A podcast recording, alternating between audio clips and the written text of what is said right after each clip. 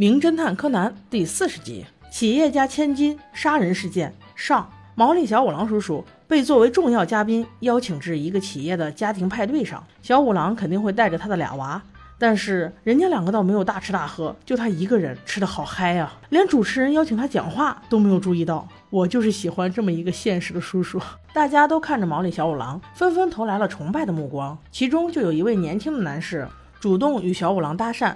他叫一只龙，他正在说对小五郎的崇拜之情有如滔滔江水，连绵不绝。又有另外一个时尚男士过来搭讪，名叫二阶堂，也是要过来表示对小五郎的热爱。结果还没有说两句，就被第三位男士打断。他扎着可爱的小辫子，人也长得帅帅的，名叫三船拓也。他出乎意料的打破了这么和谐的对话环境。你们两个为了巴结千金大小姐，就直接去与小姐搭讪就好了呀，干嘛要在这里巴结这位大叔啊？这句话说的小五郎有些面子上挂不住。柯南听到倒是连连点头。三船转头就对五条说：“嗨，五条，你是不是也是这样认为的呀？”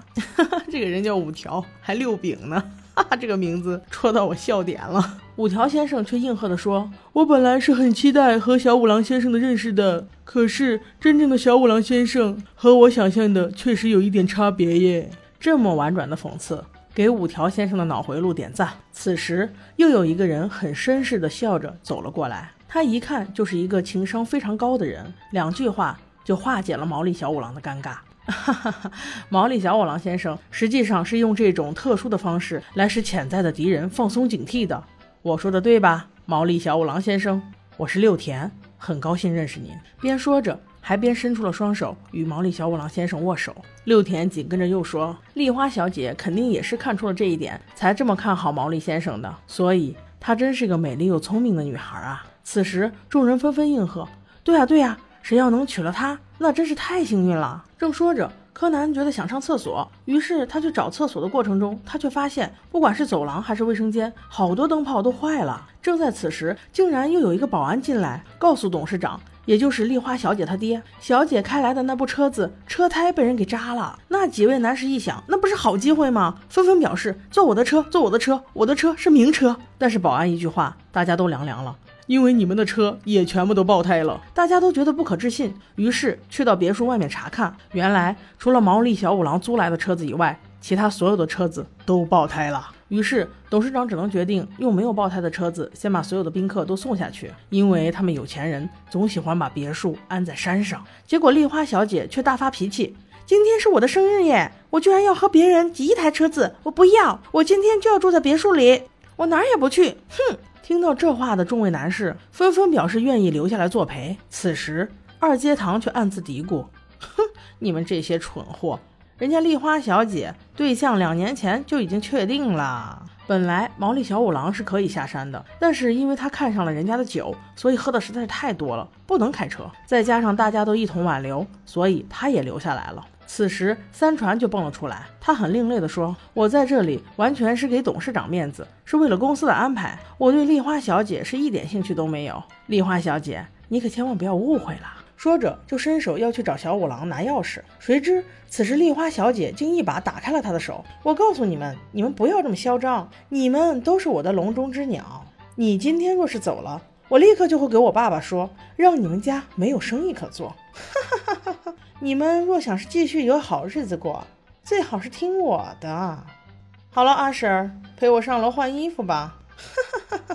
小杰看到这里之后，已经隐隐猜测，这个千金小姐应该就是这一集尸体的主角了。在大厅里无聊的众人，有一句没一句的搭着话聊着天儿，还拿了一副扑克牌来玩。岂料一个小时过去，丽花小姐换个衣服竟还没有下来。于是众人因为担心，便纷纷去找了。这么多人在别墅里找了一圈无果之后，只能出了别墅到森林里去找，还没有找到丽花小姐，天上就下起了及时雨。大家决定先回别墅，在别墅门口的喷泉旁边，小五郎一行三人就发现了今天的第一具尸体。令人意外的是，不是丽花小姐，而是二阶堂那个时尚的帅男士，他被溺死在了喷泉里。三传猜测。丽花小姐很有可能就是凶手，因为到现在还找不到她。小五郎却说可能性不大，说不定丽花小姐也已经遇害了。现在最关键的是先报警。果然还是老套路，只要一到山里的别墅，那电话线就一定断，联系不上。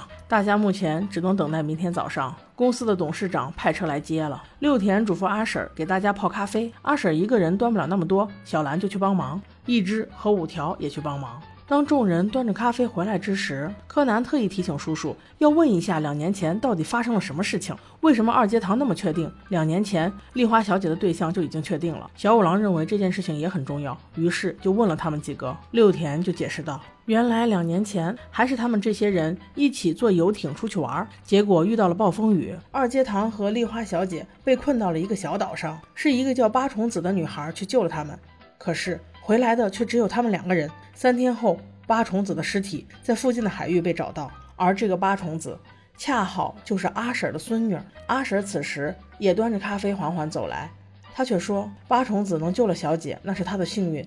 我想她也一定很高兴吧。这个人世间有这么豁达的老婆婆吗？”大家在喝了咖啡之后，小兰突然觉得很乏，就在沙发上睡了一会儿。阿婶一直在看着小兰，其余所有的男士，包括柯南在内，还是在别墅内一直找丽花小姐。突然间停电了，紧接着就传来打破窗户的声音，大家都朝那个方向跑了过去。跑到之后却没有什么发现，此时又来电了，大家冲动的以为是凶手逃跑了，所以迅速追了出去，就连阿婶也追了出去。所以别墅里只剩下了一个人，那就是昏睡的小兰。不出所料。小兰被一个黑影抱着，她昏昏沉沉的，无法挣脱，却被那人突然按在水池里，准备把她溺死。还好柯南来得及时，小兰并无性命之忧。小兰迷迷糊糊间，竟把柯南看成了新一，只说了一句：“太好了，新一，是你来救我了。”就又昏睡了过去。柯南这才意识到，他是喝了安眠药才有这样的效果，于是。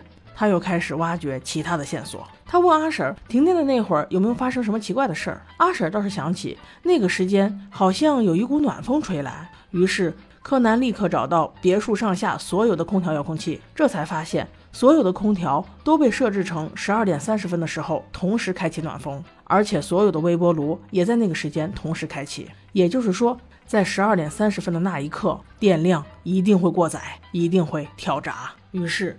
小五郎叔叔就推测，这个凶手既然攻击了小兰，那么他可能是无差别杀人，而且这个凶手一定在我们中间。除了我、小兰、米婶和柯南以外，你们每个人都有嫌疑。三船和六田都怪怪的，各自回到了自己房间休息，而其他人愿意在一起，以免再遇到危险。此时，米婶、一只和五条他们三个人一起去上了卫生间，又一起泡了咖啡，给大家端了过来。一只可能是为了活跃气氛，特意把咖啡递到了小五郎的手上，但一个不小心却洒在了他身上，把他烫的一个灵性，立刻跑到卫生间准备冲一下凉水，结果却在卫生间发现了丽花小姐的尸体。丽花小姐穿着深红色的长裙，趴在浴缸里被溺死了。